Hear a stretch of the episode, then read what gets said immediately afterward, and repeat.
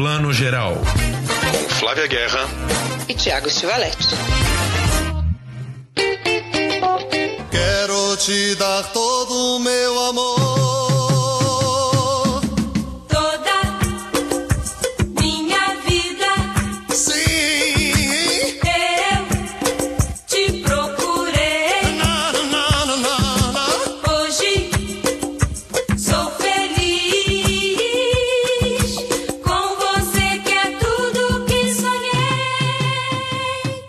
Bom dia, boa tarde, boa noite para você que está escutando o podcast ou vendo o nosso videocast Plano Geral, com as dicas de toda semana aqui de cinema, streaming, filmes, séries de TV, novelas e tudo mais. Edição 155 comentando. Daqui a pouquinho vocês vão ver uma entrevista maravilhosa com o nosso querido amigo Kleber Mendonça Filho, que está lançando nesta semana agora, quinta-feira, dia 24, nos cinemas, Retratos Fantasmas, um documentário muito delicioso sobre a cinefilia do Kleber e a nossa cinefilia e o nosso amor pelas salas de cinema e pelos centros das, das cidades, das capitais do mundo todo, que já não são mais como antigamente. Daqui a pouco o Kleber vai contar tudo pra gente. Flavinha Guerra daqui a pouco vai falar sobre o Festival de Gramado, gravando, gravando hoje de lá, comentando todos os filmes que já rolaram até agora na competição pelo prestigiado Kikito. E vamos falar também de Passagens, um filme com um tanto de sexo aí que está lançando nos cinemas. Para comentar tudo isso e muito mais, Flávia Guerra, bem-vinda direto de Gramado. Bom dia, boa tarde, boa noite. Já está rodando aqui um, um, um, áudio aqui do, do festival. Eu acho que tem muita coisa para a gente conversar aí sobre esse grande festival. E eu acho que hum, a gente tem muito para falar de Retratos Fantasmas também. Você foi na pré-estreia do filme em São Paulo. Eu queria saber um pouquinho como é que foi essa pré-estreia. Foi boa, foi animada? Como é que o público recebeu? Foi animada, encheu ali o espaço Itaú Augusta. Teve até um esboço de festinha no final, mas tava meio esquisito ali um DJ que tava tocando umas três músicas do filme. Então tocava o Ai, Eu Te Amo do Magal em loop. a música ficava meio repetindo. Mas falando sério agora, foi bem bonita, bem emocionante. Todo o pessoal da Vitrine Filmes que cuida com o maior carinho dos filmes do Kleber e de todos os filmes, né? É, fazendo, tem brinde, teve imã, tem imãzinho de geladeira do filme, muita coisa. É, o Kleber fez um discurso muito emocionado. O Ademar Oliveira, nosso querido amigo, né, diretor do Espaço Itaú, fez também um discurso muito emocionado antes do Kleber, lembrando das salas de cinema da vida dele e dizendo o quanto o filme tinha tocado ele pessoalmente, ele que já tinha visto filme.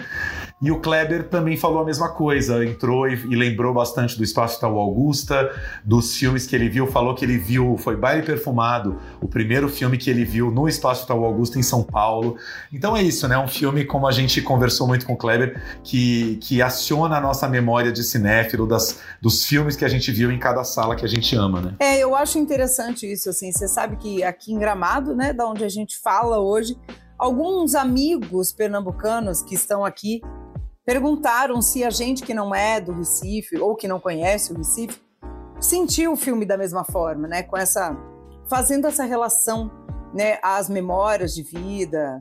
Eu acho que sim, né, Tiago? Eu acho que a gente consegue acessar muito bem, mesmo não tendo essa vivência do Recife, né? Eu acho que você não precisa ser do Recife pernambucano para necessariamente fazer essa conexão com o filme, né? Como você falou, tem os filmes da vida, tem os cinemas de rua da vida, né? Eu acho que acho que a gente acessa essa memória quando a gente assiste, né? E não só a memória do cinema na tela, mas desses cinemas das cidades, né? De como as cidades mudam, como diz o próprio Kleber no filme. Né? Eu preciso fazer um parênteses. Eu amo que a Flavinha ama tanto Pernambuco, ela fala o Recife. Ela é de São Paulo, mas ela fala o Recife. como eles lá, tá certo? É que eu aprendi. Eu aprendi, aprendi, aprendi. Várias aulas aí de como falar no Recife. É o Recife. Mas respondendo a sua pergunta, é, sim, eu acho que o Kleber conta de uma maneira tão afetiva e tão emocional que quando ele fala do centro do Recife, a gente aqui pensa no centro de São Paulo e como ele já teve um auge de salas de cinema que a gente nem pegou tanto assim, né? Já no final dos anos 90, as, as grandes salas de cinema já eram decadentes em São Paulo mas aciona, né? Sei lá, aciona minha lembrança de grandes salas de cinema em Santos e, e, então é isso. Eu acho que aciona a memória de salas de cinema e memória do centro da cidade, que eu acho que é uma coisa que, que mudou muito e sejamos sinceros, mudou para pior, né? O centro de São Paulo claramente é pior hoje do que há 20 anos, então eu acho que é uma nostalgia que bate muito fundo mesmo. Eu acho também. Eu acho que e é bonito como ele filma, né, a cidade em perspectiva, né? Como ele coloca a cidade da casa dele, né, que ele vê da casa dele e como ele circulando da cidade, dos cinemas, das fachadas. Tem uma coisa que eu gosto muito que é como ele brinca, né? Porque aí é uma coisa criativa do Kleber, né? De que as manchetes, né, entre aspas, né, os nomes dos filmes viravam meio manchetes para os momentos históricos, né, que, que os filmes estavam trazendo e que o mundo, o Brasil estava passando na ditadura, sei lá. Eu acho engraçado isso, assim, porque a pessoa realmente criar em cima, né? E o filme, a gente não vai dar spoiler, mas tem um final super criativo, né? Uma coisa fantástica de ficção que eu não esperava. Então, até nisso, o Kleber também surpreende a gente, né? Boa noite. Boa noite. Tudo bom? E o senhor trabalha com o quê? Eu trabalho com cinema. Cinema? Ah.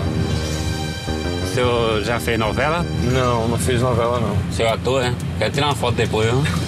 Toda minha vida A cidade se transforma a cada ano, isso é certo. Um cinema pode ser um espaço de gentilezas.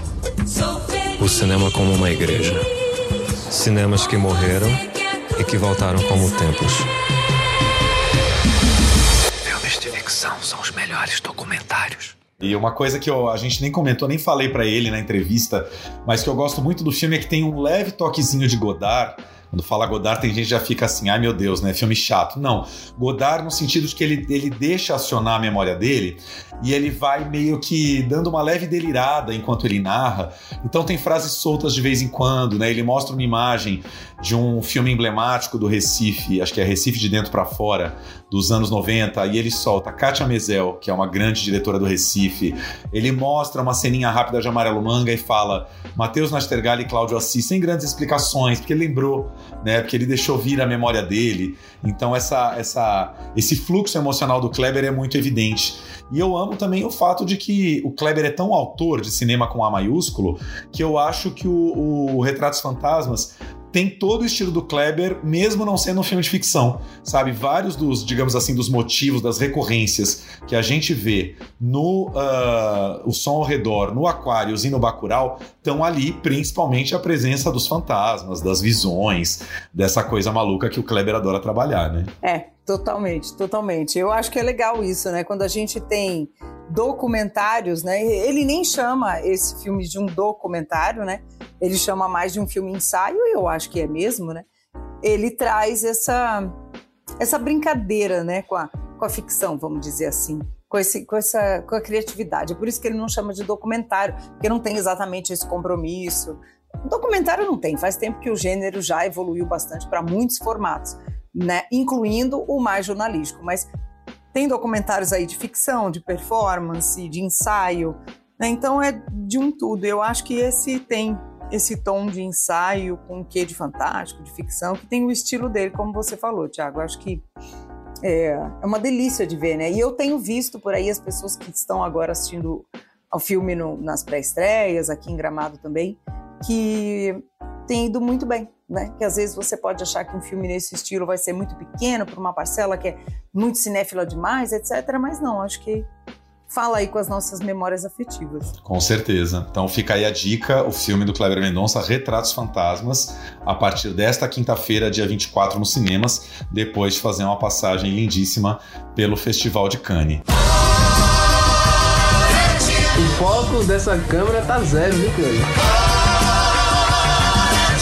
Eu amo o centro do Recife. Tem um clima de quem foi abandonado sem grandes explicações. Você.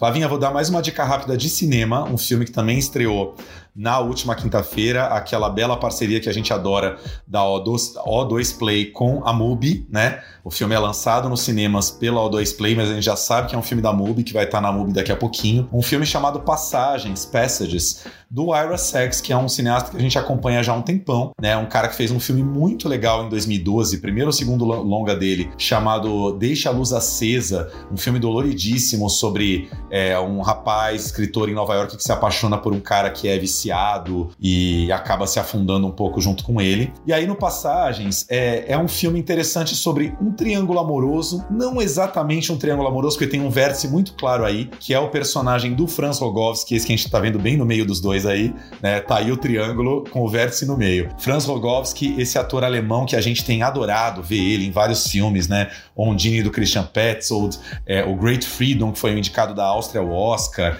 É um cara que tem feito muita coisa, tem um rosto muito interessante, muito fotogênico. O Disco Boy, né? Esse filme italiano, francês, né? É isso, tá, tá filmando com todo mundo, né? O Disco Boy é um diretor italiano, o Ira Sachs é um diretor americano, ou seja, ele tá rodando o mundo, é, filmando com todo mundo. É engraçado que ele tem uma, uma língua presa, assim, um jeito de falar diferente, principalmente no inglês, você sente essa, essa fala diferente do Rogowski, mas, enfim, Tá tudo certo, porque ele é muito maravilhoso enquanto ator. E aí, enfim, em volta dele nós temos, quer dizer, o Rogowski é alemão.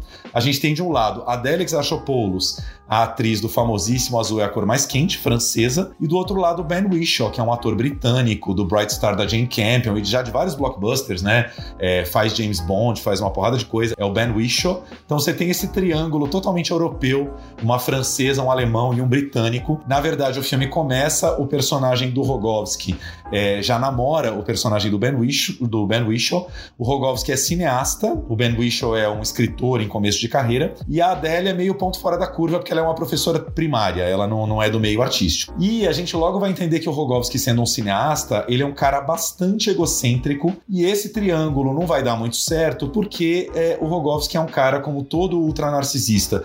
Ele é muito manipulador, então o que acontece? Ele tá entediado no casamento com Ben Whishaw, ele começa a transar com a Adele, fazia muito tempo que ele não transava com uma mulher e esse sexo com ela dá uma, dá uma agitada, uma refrescada na vida dele. E aí ele, como bom narcisista que não quer perder nada na vida, o que, que ele tenta fazer? Juntar as duas coisas. Ele quer é, unir esses dois porque ele quer manter o casamento e não quer perder a Adele também. E nisso ele vai acabar machucando muito os dois, enfim. Ou seja, uma personalidade egocêntrica muito, muito complicada. Então o Rogowski é meio protagonista claro do filme. É, o que, que tem de curiosidade para falar desse filme? É, é, um filme raríssimo nos dias de hoje que. Uh, a gente não vê, a gente vê cenas de sexo, sexo mesmo, poucas, mas tem.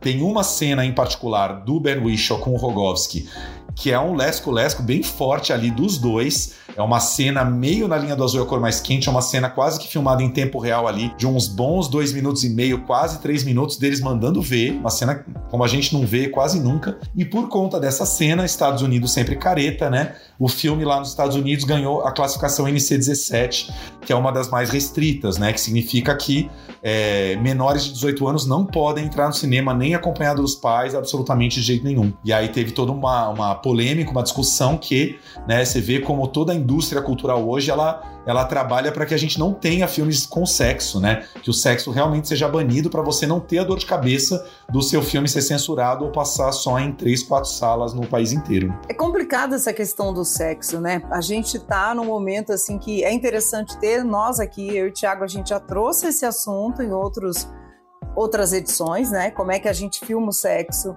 e o cinema tá muito careta. Esse, esse equilíbrio entre o sexo tem função dramática dentro da história, a história vai para frente porque o sexo ali é importante. Nesse caso, me parece que sim, né? Porque a relação dele com essa mulher heterossexual vai trazer, não é, modificações para a trama, mas ao mesmo tempo, quando tem, ainda tem gente que acha que é, né? É, não pode, vem essa, esse puritanismo e aí proíbe o filme desse jeito, que eu acho que é um pouco desnecessário, né? Não é uma situação de violência, um sexo violento ou algo assim que possa ser muito pesado, não sei, para adolescentes, né? Não acho que seja. Não, não é. é. Detalhe, dois detalhes importantes. Não aparece genitália, é uma cena de sexo bem bacana, bem forte, de um comendo o outro ali, mas sem, sem penetração, sem, sem, sem mostrar genitália. E Um detalhe que o Duda Leite também é, reparou na, na crítica, que no- na reportagem que ele publicou na Folha na última quinta, que ah, também não tem uma cena de sexo a três. Então, esse, né, não existe esse triângulo, na verdade. É o Rogovski no meio. Então, você também não tem uma cena de sexo a três picante, que também, né? Você fala, pô, se o filme já pegou NC-17 sem o sexo a três, imagina se tivesse, né? Meio, meio, meio triste isso tudo. Eu lembro, gosto de lembrar uma, uma frase do Paul Verhoeven, do grande Paul Verhoeven de L, de Instinto Selvagem, que um repórter perguntou pra ele assim: ah, muita gente faz a crítica de que os seus filmes têm muito sexo gratuito, que as cenas de sexo são desnecessárias. O que você tem a dizer sobre isso? E ele simplesmente respondeu: nada no cinema é necessário. Eu acho uma genialidade.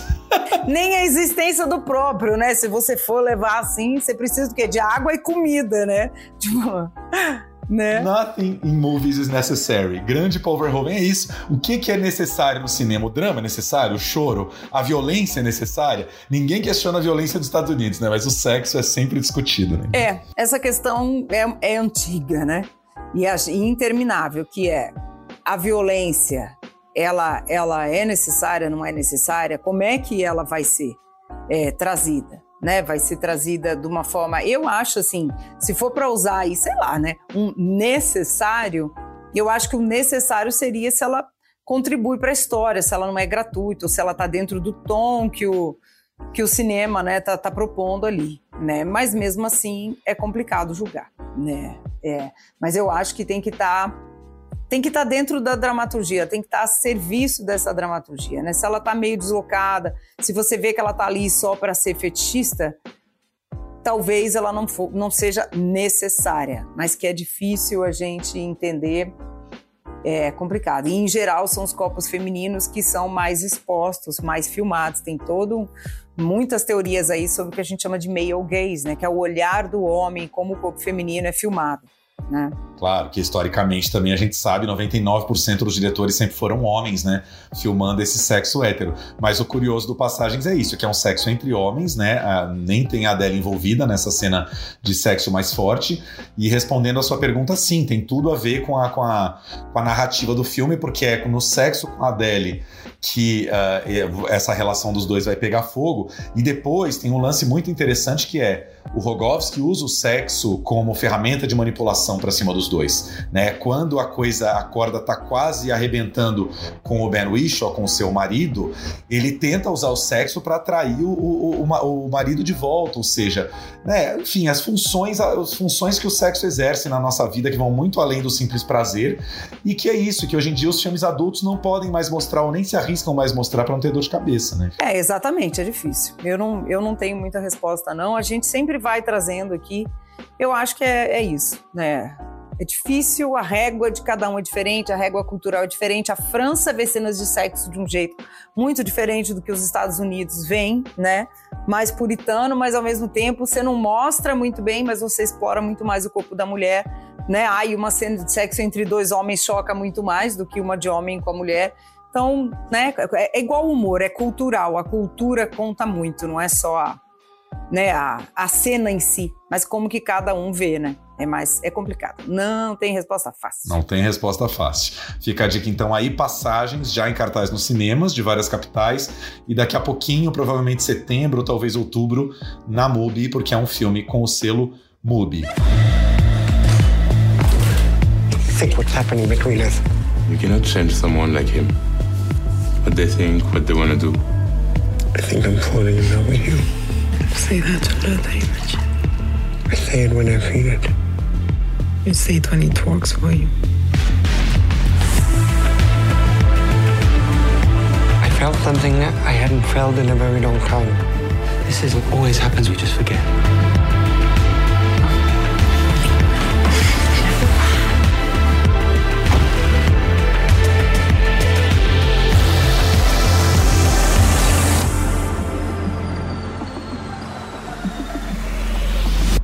Flavinha, conte um pouquinho de Gramado, o que, que você tem visto de mais delicioso aí. O Festival de Gramado encerrou no último sábado na Serra Gaúcha com a premiação e a Flavinha acompanhou toda a competição que estava bem interessante, né? Bem interessante. A competição esse ano de gramado, eu acho que Abril, né? Que a gente comentou já com Retratos Fantasmas, fora de competição.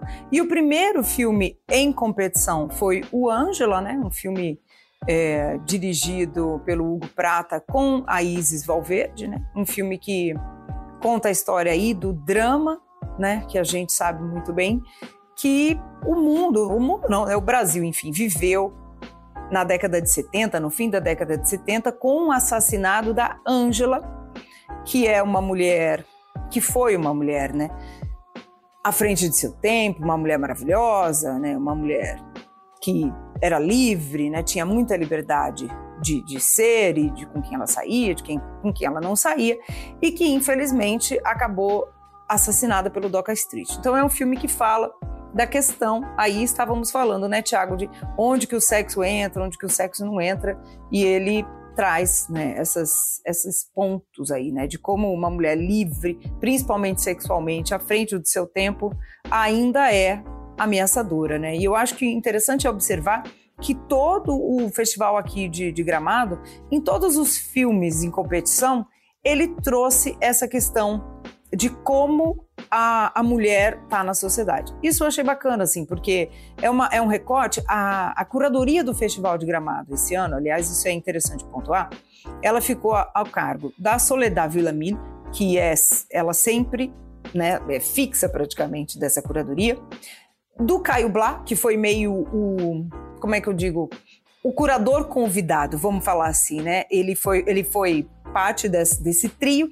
E o último trio né, o último do trio é o Marco Santuário, que é sempre o curador mor, né? Há, há mais de 12 anos ele está no festival cuidando dessa curadoria. E esse olhar desses três trouxe para essa curadoria vários filmes aí que trazem essa questão. Então, como é que a mulher é vista, né? Como é que ela é tratada? Não só no Ângelo, que eu comentei aqui, mas também num filme do Tocantins chamado Barulho da Noite, numa família perfeita ou feliz, né? No caso é uma família feliz com Grazi Massafera e até no Tia Virgínia, que é um filme com a nossa queridíssima maravilhosa Vera Holtz, que eu acho que é uma grande favorita ao Kikito, né? Eu, a gente está falando antes aqui, mas eu espero ter acertado na terça-feira.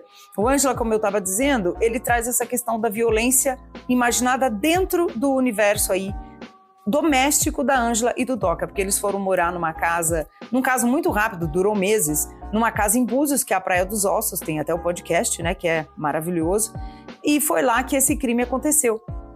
E ele concentra muito nessa intimidade, nessa vida desse casal, nesse período da casa, e que a gente não sabe. Então imagina, né, quem que era a Ângela, como ela era na intimidade, né, o que que o que que movia, né, essas tensões entre ela e o Toca. Eu acho interessante que o filme é, traz as cenas de sexo aí. Eu acho que as cenas de sexo algumas é, eu acho que podia tirar uma ou duas ali, porque é um sexo bonito, é um sexo lindo, mas ao mesmo tempo é um filme sobre violência, violência doméstica. Essa mulher foi assassinada.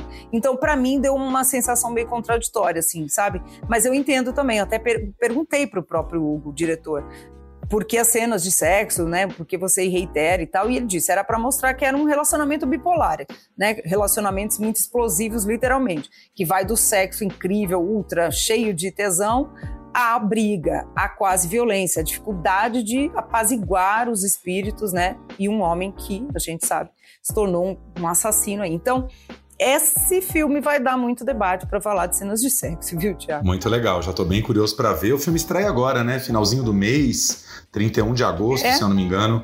O filme já tá nos Tá para cinemas. estrear já. Muito legal, muito estrear já. E muito legal que é isso, né? Esse caso rendeu o podcast e tá rendendo um filme agora, assim, para a história ser cada vez mais conhecida aí. A história de Ângela Diniz. Às vezes eu acho que eu tô voando.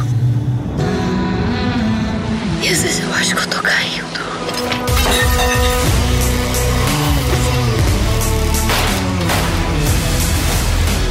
Todo mundo devia ter essa sensação. Pelo menos uma vez na vida. Como assim? Dominar aquilo que é maior do que você.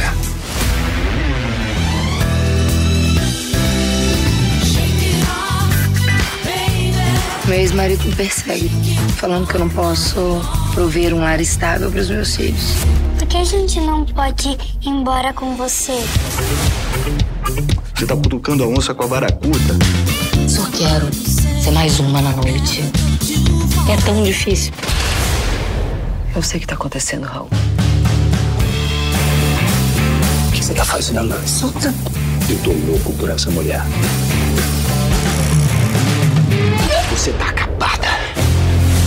E fala um pouquinho, né? Você já destacou aí que né, as mulheres estão tendo um, um, protagonismo muito relevante para né, a maneira como a mulher no cinema é mostrada nos filmes de gramado aí tá, tá bombando. Mas queria que você falasse um pouquinho aí sobre uma família feliz, direção de José Eduardo Belmonte, que é um diretor muito prolífico, né, que filma bastante. Já tinha uh, filmado com a Grazi Massafera o Billy Pig, né, que é uma comédia com Celton Mello lá de trás. E aí nós temos aí Grazi e Reinaldo Giannichini estrelando o filme, né, como os pais dessa família, e roteiro do nosso querido Rafael Montes, que é um jovem roteirista em ascensão, que fez o Bom Dia Verônica na Netflix, tá aí preparando sua novela na HBO Max e fazendo aí um super roteiro de cinema, né? Conta pra gente. Sim, um super roteiro de cinema. O que eu gosto muito do Uma Família Feliz e o Belmonte já tinha trabalhado com a Grazi Massafera no Billy Pig, né? Faz tempo, aí faz mais de 10 anos, né? O filme com o Celton Mello, que é uma comédia. Esse tá no outro registro, que é isso que o Thiago falou. O Rafael é um cara que vai pro thriller, que vai pro suspense, né? O suspense até que tem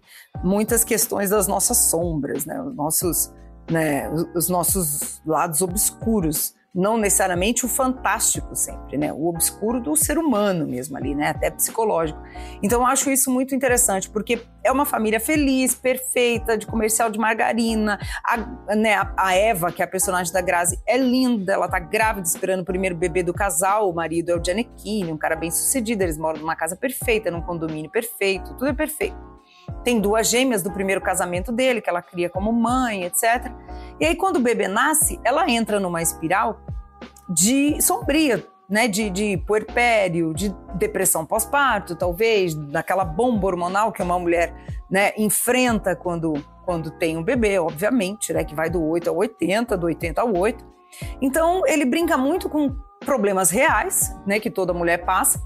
E uma, uma, um, um caso assim que vai deixando a trama cada vez mais sombrio, que as crianças começam a aparecer machucadas e ela começa a ser acusada de ser a agressora dessas crianças, né? Então ela sofre um lixamento público ali, essa vizinhança perfeita não é mais perfeita, né? Ela passa a ser rejeitada ali. Então como é que tudo isso se encaminha? Aí pegam coisas que são muito reais do nosso mundo contemporâneo e leva para esse filme de gênero. Então acho interessante como ele consegue pegar. A gente costuma dizer, né? O terror fala muito dos momentos que a gente vive em cada era, né? Se você olhar os filmes de terror, você vai ver os medos de cada era. E o Rafael pega isso também, pega essa questão. Eu acho isso. O filme foi bem recebido aqui, foi, foi bem avaliado, e eu acho que é, é bacana ver, né? Questões femininas assim um filme de gênero. Muito legal, muito bacana. Agora eu queria que você falasse um pouquinho. Fala um pouquinho do filme da, da Vera. É o filme do Evaldo, é isso que está competindo? Não, o filme Evaldo é um. É, e muita gente achou que era, isso que é engraçado, né? Porque o Evaldo tá com esse filme agora, né? Tá assim, acabou de estrear também, veio num momento interessante, né? Mas esse filme não, esse filme se chama Tia Virgínia. O Tia Virgínia é, é dirigido pelo Fábio Meira, que é o diretor de Duas Irenes, né? Então, o Fábio é um cara muito engenhoso porque ele consegue falar de assuntos femininos, ele inspirou nas tias dele, quem nunca, né? Eu que sou de uma família que tem seis mulheres só do lado da minha mãe, sei muito bem essas dinâmicas de tia, de irmão, de noite de Natal. É uma noite de Natal em que a Virgínia, que é vivida pela Vera, que está aí com seus 70 anos, ela é que cuida da, da, da mãe, né, que está praticamente inválida, está inválida, velhinha, da casa, que era dos pais, a antiga casa, e ela recebe as duas irmãs, a Wanda e a Valquíria, que é a Lete Salles e a Luísa Cardoso. E elas acham que tá tudo bem, tá tudo lindo. Só que Virginia tá numa crise existencial, né? É tipo, ela não viveu, ela não seguiu a carreira que ela queria para cuidar dos pais, ela não mora na cidade grande como as irmãs, ela não viajou. Então, todas essas frustrações saem nessa noite de Natal. Né? Eu até brinquei com o Fábio, que me lembra muito aquela coisa parente é serpente, sabe assim, tipo, né, os, ou o Bergman, né? Muita gente falou do Bergman, das dinâmicas, mas tem humor, né? Porque o brasileiro trata de seus grandes dramas com humor. Então tem uma coisa aí do Parente é Serpente que a gente adora, né? A gente ao mesmo tempo que fala dos nossos dramas, nossas frustrações, a gente ri de si mesmo e o filme é muito engraçado. A Vera foi aplaudida em cena aberta várias vezes e eu fiquei muito feliz com isso, porque ela merece, viu? Ela tá muito bem.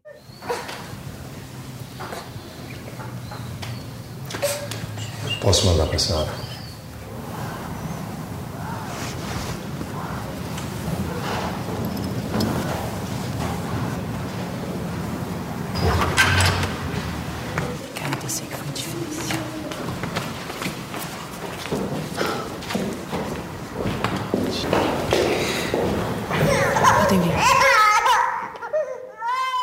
Uma das nossas maiores atrizes, né, gente? Uma atriz, pau pra toda obra, trabalha um monte, né? Um, emenda uma novela atrás da outra, faz filme, tá com o monólogo dela aí é, já há um bom tempo rodando, né? Esqueci o nome agora, é do livro lá do, do, Homo, do Sapiens. Tá em cartaz, né? É, ela roda o país inteiro com essa coisa. Eu pude ver aqui em São Paulo.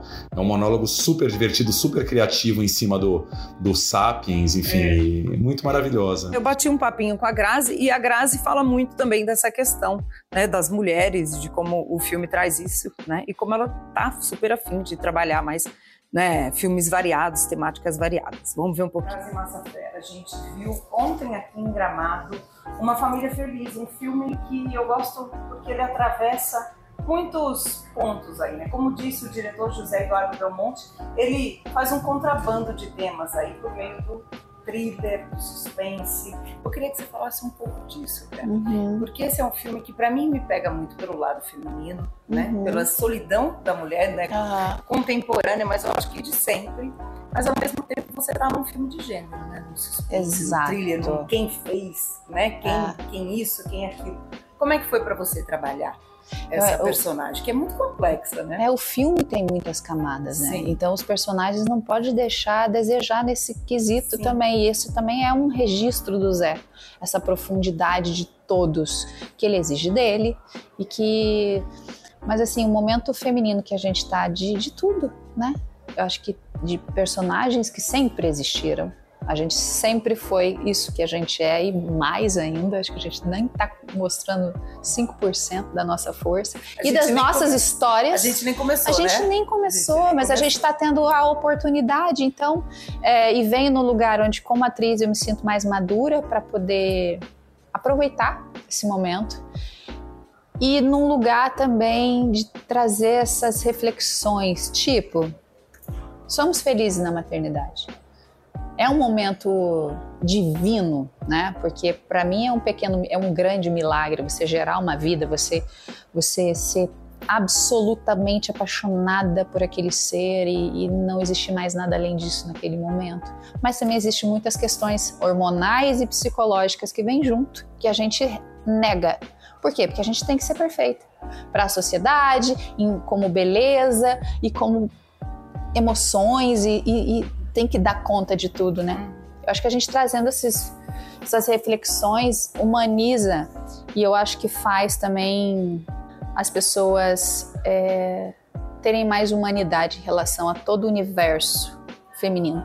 Hormonalmente, na, né, durante uma gravidez, você tem uma explosão, né? Cabelo mais bonito, toda a pele fica mais bonita, você está gerando uma vida das suas entranhas. Depois disso, o bebê nasce. Hormonalmente, não po- eu tô falando assim de uma maneira bem quem pode falar isso melhor é um médico, mas assim, depois que o bebê nasce, você tem esse boom hormonal inverso. Como que lida com isso? Né? A gente não está preparado e ninguém está preparado para isso. Ninguém falou sobre isso. Tem a, a amamentação também, que é um período prazeroso, mas muitas vezes não, não consegue. Doloroso. Doloroso, né? E, a, e o porpério fica ali no limiar de uma pequena depressão, onde a gente se culpa de estar tendo ou sentindo. E também essa vida, né, da perfeição, que é o medo do julgamento dentro de casa, uma perfeição de relação, um relacionamento passivo-agressivo, tido como perfeito né? e maravilhoso, um marido que ajuda, um marido presente, mas ninguém sabe dessa passiva agressividade que existe nessa relação, nem a gente. Às vezes você está dentro de uma relação passiva agressiva, você acha que tá tudo bem porque tem afeto. Mas é totalmente deturpado, né? É para beneficiar É, a entrevista inteira tá lá na coluna do Splash. Vou, vou discordar da Grazi num ponto, quando ela fala é, quem quem pode saber melhor disso é o médico. Nem sempre, né? A mulher acho que sabe melhor do que o médico o que ela tá passando. Ah, acho é. que é um pouco ponto, né? Com certeza. Eu não, eu não sou mãe, mas a gente estava até brincando, falando com ela também da se uma TPM já é uma montanha russa né, de hormônios e de, de sensações e depressão, pré-menstruação, pós-menstruação e tal. Imagine um parto, as que são mãe sabem muito bem, concordo com você. De vivência, com certeza a mulher sabe melhor que o médico, né? É, muito... E a Grazi está falando bem, né? Eu, tô, eu acho que ela está num, uma fase muito interessante. Ela mesma falou aos 41 anos, madura, se colocando, usando o carisma dela para falar de temas que ela quer num filme de gênero. Gostei de ver. É, são aquelas trajetórias muito legais de acompanhar, né? Uma menina que foi Miss Paraná Aí foi fazer Big Brother, arrebentou no Big Brother em 2005, né? Explodiu nacionalmente a partir daí. E falou: não, vou ser atriz, vou me dedicar. Foi super criticada nas primeiras novelas que fez, inclusive por colegas, né? Do tipo, essa menina é BBB, não tem que ser atriz nem nada. Mas a pessoa vai deixando os, os, né, as críticas passarem e vai se dedicando. Legal ver que ela não, não tá só em televisão, né? Não para ali só fazendo coisas na Globo. Tá buscando projetos, busca coisas no cinema também. Muito bacana, né? Muito, e é bacana ver, né, como ela tá rompendo, né? E ela mesma falou, ela considera isso uma estreia dela no cinema, porque ela fez o filme do Didi, né? Depois ela fez o Billy Pig e nunca mais, ficou só na TV. Agora que ela volta com um papel mais maduro, um filme que tem, né, uma, uma atmosfera né, diferente do que ela costuma fazer. Então, que bom, né? A gente quer ver as pessoas ousando mesmo e experimentando. É isso aí. Bom, essa foi a Flavinha trazendo notícias quentíssimas de Gramado. Para quem quiser todas as informações da premiação, o vencedor do Triquito de melhor filme, corre lá na coluna da Flavinha em Wall Splash, que ela vai publicar tudo ao longo deste fim de semana. A gente está gravando antes da premiação e vocês ficam agora com o nosso querido Kleber Mendonça Filho falando sobre não só sobre o seu documentário Retratos Fantasmas, mas sobre o momento do cinema brasileiro, ocupação das salas e tudo mais.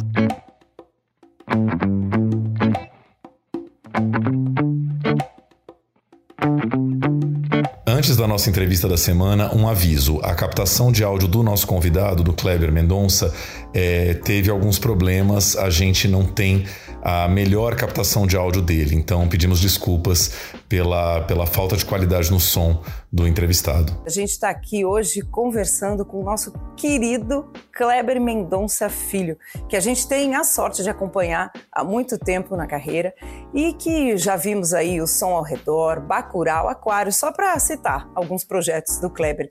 E dessa vez ele estreia nesse mês assim de muito muita felicidade para o cinema brasileiro ter mais um filme que estreia nos cinemas falando de cinema, né? Retratos Fantasmas, que fala, acho que não só do amor ao cinema, mas da nossa relação com o cinema, com as imagens, com a memória e com as cidades. Então, Bem-vindo, Kleber, obrigada por estar aqui e também Tiago Stivaletti, que está com a gente. Obrigado, Flávio, obrigado, Tiago. Muito bom mais uma vez conversar com vocês, juntos ou separadamente. É isso aí. É isso aí. A gente estava louco para trazer você, Kleber. O Kleber já mandou uns áudiozinhos pro plano geral de vez em quando, ao longo dos anos, quando a gente pedia, mas a gente tinha essa ansiedade de te entrevistar aqui porque Bacurau é de 2019, a gente começou o podcast em abril de 2020, então tava esperando o Kleber lançar um projeto, uma hora vem, né? E aconteceu. Totalmente emocionado com seu filme. Acho que é aqueles filmes que, que fazem uma rede de cinefilia ao redor do mundo. Todo mundo que é cinéfilo e ama salas de cinema, principalmente as antigas, não tem como não conectar com seu filme e ficar muito emocionado, né? Com tudo que você mostra. Eu queria saber como é que foi essa coisa de revirar seus arquivos, porque enfim, você revirou todos os seus arquivos para fazer esse filme, né? Eu revirei os meus arquivos e achei já um outro filme, porque quando você está procurando uma imagem, você acha outra, né? Que você não sabia que estava procurando mas você talvez estivesse procurando. E o tempo passa e eu acho que todos nós, né, claro, no, no meu caso eu sou eu sou um realizador, né, eu, eu, eu tenho já um talvez um meu próprio arquivo, né, meu próprio acervo de um acervo muito despretensioso, claro, de fitas VHS, fitas Betacam, fotografias em 35mm, mini DV, e são coisas que vão se amontoando, né? Vão, vão, você vai guardando ao longo dos anos e tem várias estantes lá em casa. E, e, e, de uma certa forma não deixa de ser um registro da, da própria vida, né? Por mais que você faça um filme de ficção em 1996, que é o meu caso, no enjaulado, e, e que foi feito com amigos, mas se você olha as brutas, você acha momentos muito reveladores, né? De, de quem você era, de quem você continua sendo, né? Dos seus amigos. E, e aí, aos poucos, eu fui encontrando esse material e eu fui achando o filme, que é o Retratos Fantasmas, que é um filme que, inclusive, não teve roteiro, né? Ele é um filme cujo roteiro. É, é claro que no final das contas ele tem um roteiro, mas ele nunca teve um roteiro formal, nunca foi escrito. Ele foi escrito na montagem. Eu trabalhei alguns anos com o Matheus Farias é, e a gente foi montando esse filme. Eu, eu trazia ideias que eram amadurecidas de um dia para o outro, de uma semana para outra, e explicava a ideia para Matheus e ele ele ia ele eu acho que ele foi o primeiro espectador claro do filme né? ele ia ajudando a dar é, formato a essas ideias né? através desse acervo de imagens que que nós tínhamos à nossa mão Kleber tem uma coisa muito interessante que você fala desse processo porque a gente sente que esse é um filme de processo né? Não só o processo da montagem, né, do roteiro, documentário é muito isso, né? Roteiro, no cinema já é, mas no de ficção, mas o documentário é mais, né? O roteiro se escreve, né, se finaliza na montagem, né? Tá mu tudo muito junto. Mas quando eu digo de processo é que é um processo de vida mesmo, né? E o processo do tempo sobre as cidades. Eu gosto muito quando você fala que é como a gente se relaciona com as imagens, né? Que a imagem a câmera é muito sensível à mudança do tempo. E eu gosto demais dessa, dessa reflexão que você traz para gente, porque é isso, a gente vai tirando fotos da vida, foto, foto. Um dia a gente para para olhar e fala: nossa, esse filme estava se relacionando com isso, essa cidade com esse momento do mundo, essa minha festa de aniversário, olha como ela se relacionava, como a gente se vestia, né, com o momento do. Você tem muitas camadas nesse filme, mas algo que toca muito a gente é a relação com a cidade. Eu queria que você falasse como é que você foi montando isso, essa memória da cidade. É uma delícia, né, Tiago, ver o centro do Recife, as fachadas. Pra gente que é cinéfilo e cinéfilo de rua, é um deleite mesmo. É, tem, o filme é muito sobre a cidade. Você não precisa, não precisa ser pernambucano ou conhecer o Recife para entender, talvez sentir o, o filme, né? É, porque no final das contas, eu acho que cada cidade quando você vive uma cidade e você vive numa cidade, a cidade ela passa a ser a sua casa, né? E foi, foi mais ou menos aí que eu entendi que o filme teria aquela primeira parte. Porque por um acaso, que talvez não seja acaso, minha casa foi muito filmada e fotografada né? durante 20 anos. Eu comecei a fazer meus curtas de faculdade, domésticos, depois curtas mais com algum, alguma estrutura técnica de produção, depois o som ao redor. Foram todos feitos no, na minha casa. É, talvez até porque eu tivesse uma relação muito forte com a casa e também porque eu, ach, eu sempre achei que ela fotografava muito bem. Ela fotografava e parece um, um apartamento muito interessante. Então, a cidade quando eu vou para o centro da cidade, no Recife, isso acontece até no Rio de Janeiro e São Paulo, que são cidades onde eu nunca vivi, né? são cidades que eu conheço muito bem. Eu meio que me acho nesses lugares, né? um pouco como eu sei que nessa rua aqui à direita eu vou encontrar isso, um pouco como você está no corredor da sua casa e sabe que à direita é um banheiro. De uma certa forma, não há, não há tanta diferença, certo? Que a escala da cidade é muito maior. Então eu quis montar um, um álbum é, afetivo né, da, da cidade. Mas essas imagens elas teriam que ser fortes ou interessantes o suficiente para serem cinema, né, para montarem como um filme. E aí eu eu usei não só meus acervos, meu, minhas fotos, meus arquivos, mas fotos de muitas outras pessoas ao longo de tantas décadas e, e filmes. O cinema pernambucano filmou a cidade durante muitos anos também. Então esse é um acervo. É, eu acho que ele nunca foi, que eu saiba, nunca foi unido no, numa montagem única dessa forma. Né? É claro que você pensa Rio Capibaribe, você pensa Recife de dentro para fora, um grande filme de Kátia Mezel. É, centro da cidade, você pode pensar A Febre do Rato, Amarelo Manga, de Cláudio Assis. Mas vê-los interagindo numa mesma montagem é algo que me, me toca muito. Eu sempre quis fazer isso. E, eu acho que o filme é isso, é um álbum de família. De, de, de forma que nunca antes foi vista, eu acho. O, Kleber, é, eu achei o, o, título do seu filme muito exato, porque assim, retrato, como a Flavinha falou, traz essa coisa do, do passado, alguma coisa fixa que ficou do passado. Mas eu parei muito no lance do, dos, dos fantasmas, porque assim, eu acho que é muito louco como cada filme vai te revelando um pouco melhor. E pra mim, esse filme ficou muito claro como você é uma pessoa que lida bem com seus fantasmas. Eu adoro gente que lida bem com seus zilhões de fantasmas. O cinema é um grande fantasma, né? Um fantasma bom. Eu também adoro a palavra francesa, né? Porque em francês, Kleber é casado com Emily Lesclos. Aliás, um beijão pra Emily. É, fantasma em francês também é fantasia, né? É a mesma palavra, o seu fantasma, a sua fantasia tal. E aí você trabalha tantos níveis de fantasmas nesse, nesse filme. É... E aí fui lembrando, né? O som ao redor tem, tem, tem pesadelos, tem fantasmas, aquários, tem, todos tem, né? Você acha que você tá cada dia lidando melhor melhor que seus fantasmas? Eu tô, mas eu acho que sempre no, numa camada poética e de, e de sentimento, e não como uma interpretação espiritual. Eu não acho que é espiritual. Né? Eu acho que o espiritual, ele em algum momento se transforma em, em poesia. Né? Mas, por exemplo, eu gosto da ideia de ver um fantasma e ela me assusta um pouco mas eu não consigo associar aquele fantasma que eu estou vendo ali no final do corredor a, uma, a um processo de reencarnação, karma, a pessoa que morreu e que está num purgatório entre o. Eu não penso nada disso, eu penso mais como uma continuação de desejos, né? Talvez o desejo de viver, é, uma, uma, uma materialização que não é uma materialização do, da, da, da vida, né? De alguém que talvez quisesse continuar vivendo.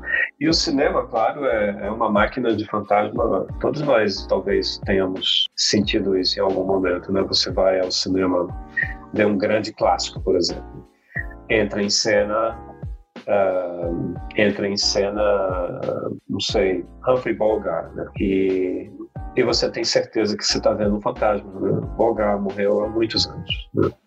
mas ele está incrível ali, sendo ele aquela personalidade particular. Você não vê como nada espiritual, mas tem aquele seu fantasma ali da sua imagem que até hoje você não explica, né? Aquilo realmente eu fiquei, eu gaguejei ali, porque eu, eu, eu, eu, eu, tenho, eu tinha, tinha e tenho né, uma relação muito próxima com as minhas câmeras. É, naquela situação ninguém ninguém pegou a câmera e e é claramente a nossa sala, e eu não sei quem é aquela pessoa, né?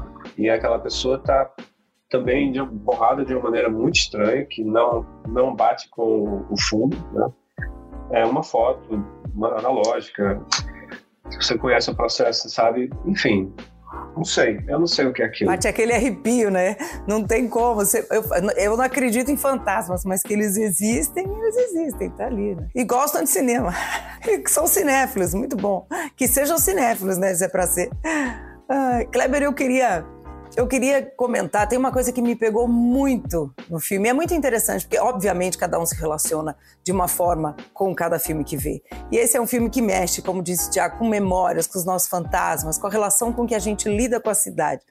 Nós todos aqui, por vivermos em cidades grandes, não só São Paulo, no nosso caso, eu cresci em São Paulo, mas você diz Recife, Belo Horizonte, até Manaus, nossas cidades da Amazônia hoje em dia são grandes cidades que passam por isso, que é essa coisa do, do que, né, essa força que ergue e destrói as coisas belas, né, nas grandes cidades.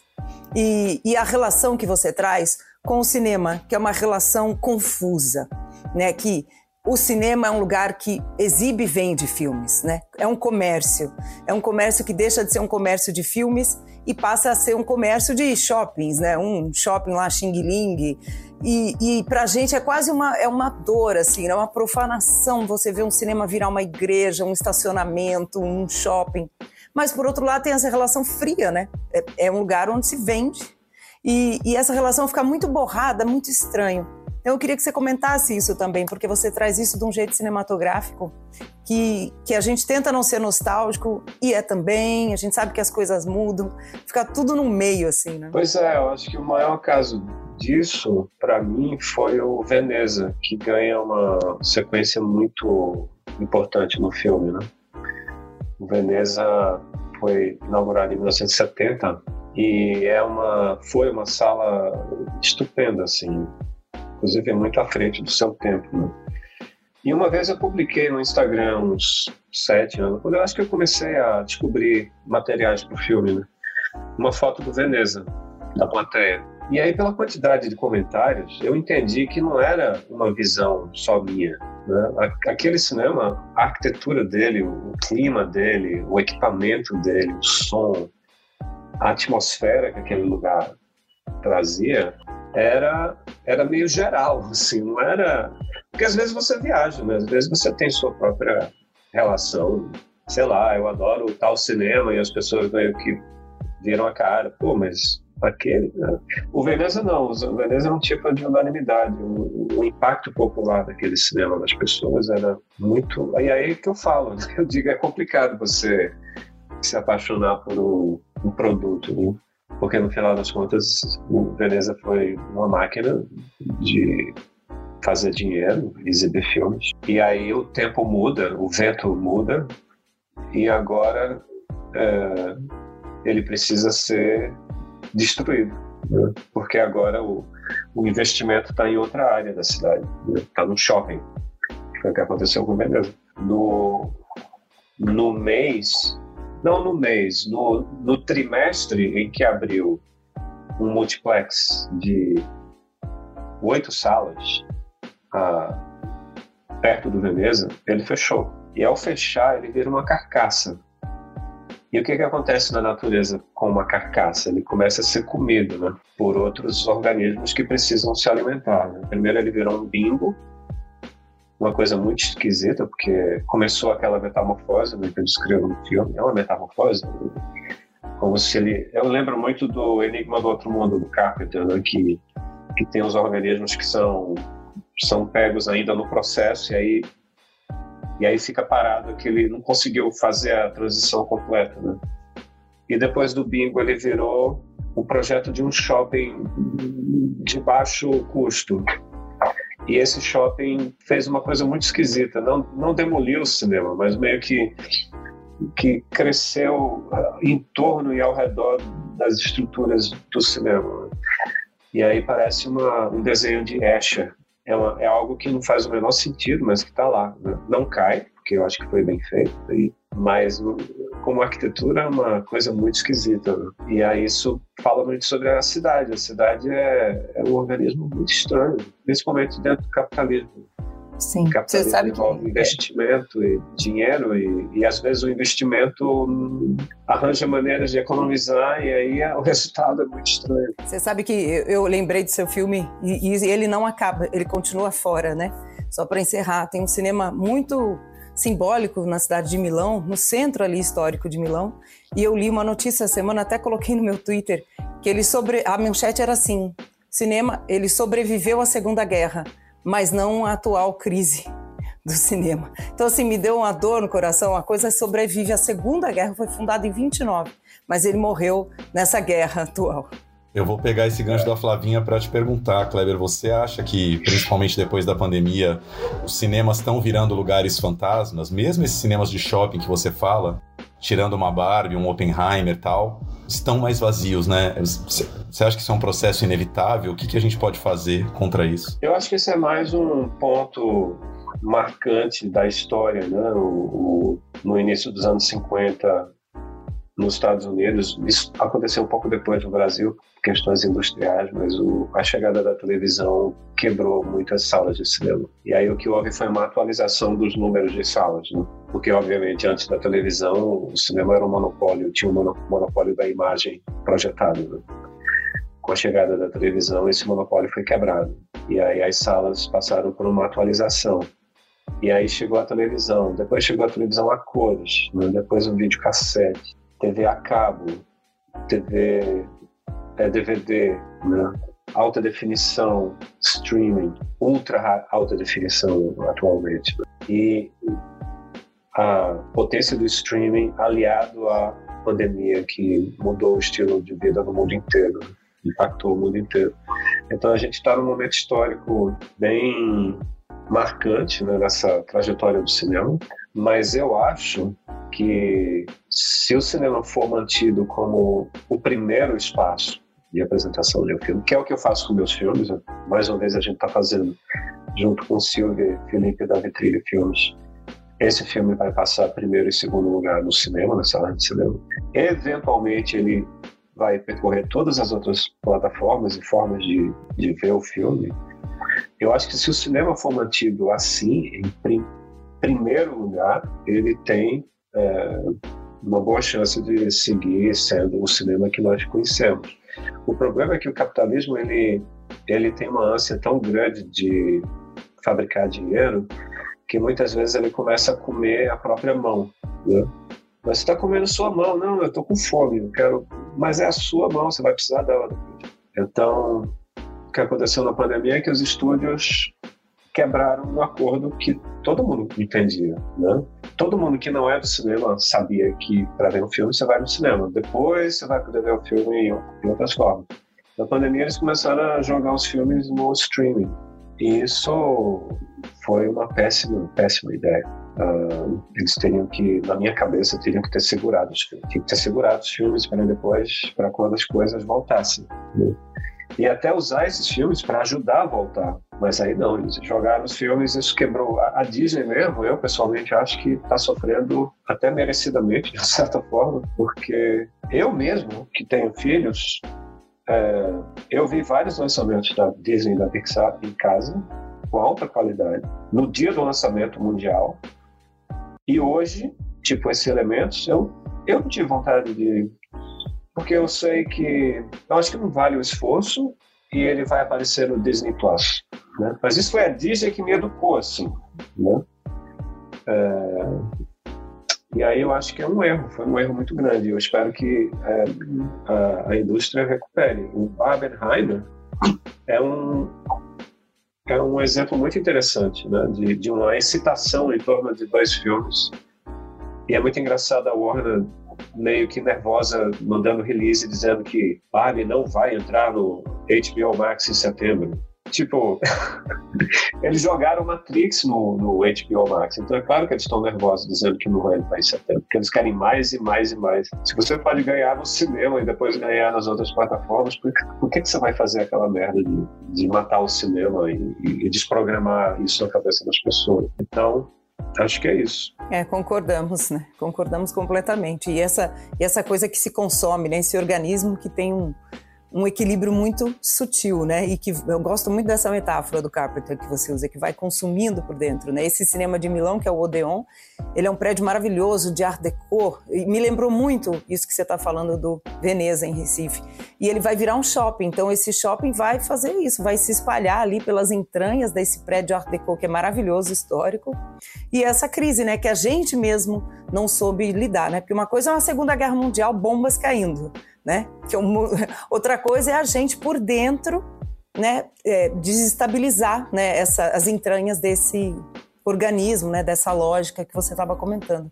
Então tem muitas camadas aí para gente para gente comentar. E eu acho muito corajoso isso, né, da gente discutir isso pelo próprio cinema. Eu acho que o Retratos Fantasmas chega na sala de cinema num momento interessante, porque o, o Barbie Heimer deu uma esquentada, né, no, no ato de ir ao cinema. Né? Os números são fenomenais, né? 10 milhões até, talvez mais já do Barbie, quase 3 milhões do Oppenheimer, que é um filme de 3 horas. E aí o Retratos Fantasmas chega semanas depois com uma antecipação muito surpreendente, eu acho. Todas as pré-estreias abertas até agora estão esgotadas. E, e é um filme sobre cinema, sobre não é sobre muita coisa, né? mas é sobre cinema, sobre cidade, sobre o ato de ir ao cinema. É muito curioso observar, eu mesmo como realizador, observar o que vai acontecer com esse filme. Tô muito curioso. Sei, não por acaso ele estava em Cannes, né, gente? Eu nem falei isso na abertura aqui, mas o filme estreou mundialmente no Festival de Cannes, que é um templo do cinema, e que esse ano trouxe né, muitos filmes que falam, e tem saído filmes né, sobre nossa relação com o cinema. A gente está nesse momento, nesse imaginário coletivo, e muitos, não muitos, mas vários cineastas estão tratando disso também nos seus filmes. Né? É sintomático isso, e foi muito bonito que o filme estreou em Cannes, que é um lugar para se ver, pensar, viver o cinema. Kleber, é, eu queria te perguntar uma última coisa, que assim, eu sei que você compartilha da, das nossas angústias, minha e da Flávia aqui. É, semana passada, ou retrasada, teve uma matéria da nossa querida Ana Paula Souza na Ilustrada, em que ela levantou os números do ano, né? E aí falava ali, né? O Barbie já estava ali com seus 8 milhões, como você falou, daqui a pouco batendo 10. E o cinema brasileiro, com todos os seus filmes aí no primeiro semestre, fez aproximadamente 560 mil ingressos, todos juntos, né? E você vem de três longas de ficção que foram muito bem acolhidos nos cinemas, né? Que tiveram um público expressivo, Som ao Redor, Aquários, Bacurau, filmes que foram muito queridos nas salas. É, você tem um pouco essa angústia da, da, da, da, nossa relevância cultural do cinema brasileiro, assim, o que, que, que pode ser feito pelo pessoal do cinema nesse momento? Eu acabei de ver a ministra da Cultura, Margarete Menezes, aqui em Gramado, falar para uma sala lotada ela disse que todas as políticas que foram destruídas da cultura estão sendo retomadas. É incrível ver a ministra, uma mulher negra, né, nessa sala lotada, falar com todas as letras o que aconteceu no país. A cultura foi. Houve uma tentativa de destruição, obviamente, a cultura no Brasil é impossível de destruir. Só gente muito estúpida poderia pensar que conseguiria fazer isso. E e a gente hoje está retomando várias questões que foram artificialmente sabotadas. Né? Claro, sabotagem é artificial, não precisa nem dizer. Eu estou aí sendo redundante. Mas o, o que ocorre é que a gente precisa retomar a cota de telas. Né? A cota de tela é, a gente pegar o exemplo, por exemplo, da Coreia do Sul e da França, basta ver a importância que eles dão à cota de telas, a importância que nós próprios damos. É, a gente tem uma, a gente dá uma importância muito grande à cota de telas. A cota de telas, por exemplo, funcionando, ela tem um efeito. Né? Eu lembro na época do Som ao Redor, Pedro Pinheiro era o programador norte-nordeste do Severiano Ribeiro, pernambucano. A base dele era Recife. E ele ligou an antes mesmo do Som ao Redor ter uma data de lançamento e ele queria muito exibir o filme porque ele estava precisando como administrador e programador, é preencher as cotas de tela das salas do Severiano Ribeiro da UCI no Recife. Então, esse é um exemplo muito claro é, do impacto que uma cota de tela tem num, num cenário exibidor e, e, na forma como o cinema brasileiro é visto. É claro que no caso do Som Redor, juntou várias coisas. Ele queria exibir o filme, ele estava curioso, ele não tinha nem visto o filme ainda, estava curioso para ver o filme.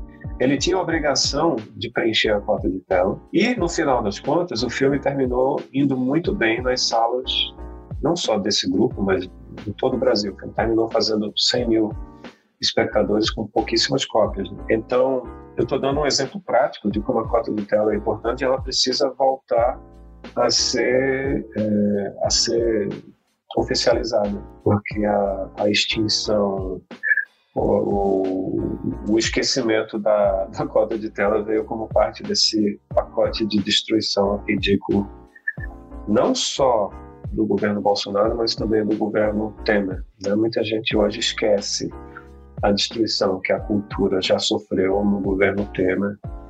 É, com todas aquelas pessoas desprezíveis que estavam no governo Temer e depois a coisa só piorou com o governo Bolsonaro. Realmente, é isso aí. A gente tem muita discussão sendo feita, né? Inclusive a questão da regularização do streaming também, que o cinema passa por aí. Então, a ministra Margarete Menezes está em Gramado, eu também estou em Gramado, né? A gente conversando aqui, é muito simbólico, é muito forte e que venham muitos mais, né? Muito cinema, muita cota de tela, regulação para a gente fortalecer nosso audiovisual, porque é isso que você fala, quando o brasileiro descobre que o nosso filme existe, né? Quando cria esse desejo de ver, como a gente vê esse fenômeno Barbenheimer, que trabalhou isso muito bem, as pessoas dialogam e veem os nossos filmes. A gente tem que trabalhar isso aí também. O Bacurau ele teve um lançamento muito forte, né? Era um filme bem maior e teve um orçamento de lançamento também mais forte. Mas ele, claro, se comportou organicamente dentro, sem nenhum empurrão. É, ele trabalhou dentro da cota de tela, mas, mas teve um momento que, em alguns multiplexes, ele, ele empurrou para fora o filme americano, porque ele estava dando mais gente na sala menor que lhe foi dada. E o filme americano trocou de lugar quando foi para a sala menor e ele foi para a sala maior. É, mas isso veio do desejo inicial de, de programar um filme brasileiro, pernambucano, que se passa no sertão. Quando o filme foi lançado, uau, uma surpresa, né? os números eram muito fortes. Então a cota de tela era absolutamente essencial. 2019, aliás, é um ano exemplar né, no cinema brasileiro. Nós tivemos a Febre de Maia da Rim, tivemos A Vida Invisível em Cannes, Bacurau prêmio do júri em Cannes, tivemos Divino Amor de Gabriel Mascara, tivemos o filme da Mônica fazendo 2 é, milhões de espectadores, os filmes de Alder Gomes sempre arrebentando. Então, foi um ano muito particular. Se o Marighella não tivesse sofrido todo o boicote burocrático, teria sido teria sido Bacurau, Vida Invisível e Marighella numa onda só. O, o cinema, as salas estavam muito esquentadas em 2019, exatamente antes da pandemia, para receber filmes brasileiros um pouquinho fora da curva. Né? E a gente agora está entrando num cenário mais frio por causa de tudo que a gente já discutiu, mas eu espero que as salas elas se reaqueçam. Então, só para a gente terminar numa nota mais otimista, 2019 não está tão no passado assim, né? Faz quatro anos. Eu sei, como você falou, a gente tem muito desmonte para corrigir e reverter, mas que seja o mais rápido possível, né? Que a gente nos próximos um ou dois anos vá, vá melhorando cada vez mais essa situação. E o brasileiro cada vez mais diverso e, e diferente, com homens e mulheres de lugares que você antes não sabia que tinha produção. Né? Acho que esse é o caminho. A tecnologia existe e a política de Estado está voltando a existir para estimular isso. Querido, Sim. queremos agradecer demais o papo. Estou com saudade presencial. Vai ter evento em São Paulo? Vai né? ter a pré-estreia na. Hoje, terça-feira. A gente está ouvindo Terça. e assistindo terça-feira para a estreia do filme em São Paulo. Então vou lá, vou lá dar um jeito de te dar um abraço, que eu tô com saudade presencial. Uma das últimas vezes que eu vi o Kleber foi na pré-estreia do, do Bacurau no Odeon, que tava lotado. Eu lembro que Kleber estava ali espremido no meio da massa, todo mundo tentando entrar na sala, inclusive ele e a equipe, e a gente se encontrou no meio do aperto ali. Um belo aperto, né? Um belo sucesso. Vai ter o Odeon de novo essa semana, vai ser muito bom. Maravilhoso. É isso, é isso que a gente quer, é isso que o povo gosta. Muito obrigado, querido. Bom lançamento aí em Gramado e depois nas outras cidades. Um abração. Obrigado. O foco dessa câmera tá zero, viu, Cleber? Eu amo o centro do Recife. Tem um clima de quem foi abandonado sem grandes explicações. Meu sangue ferve por você.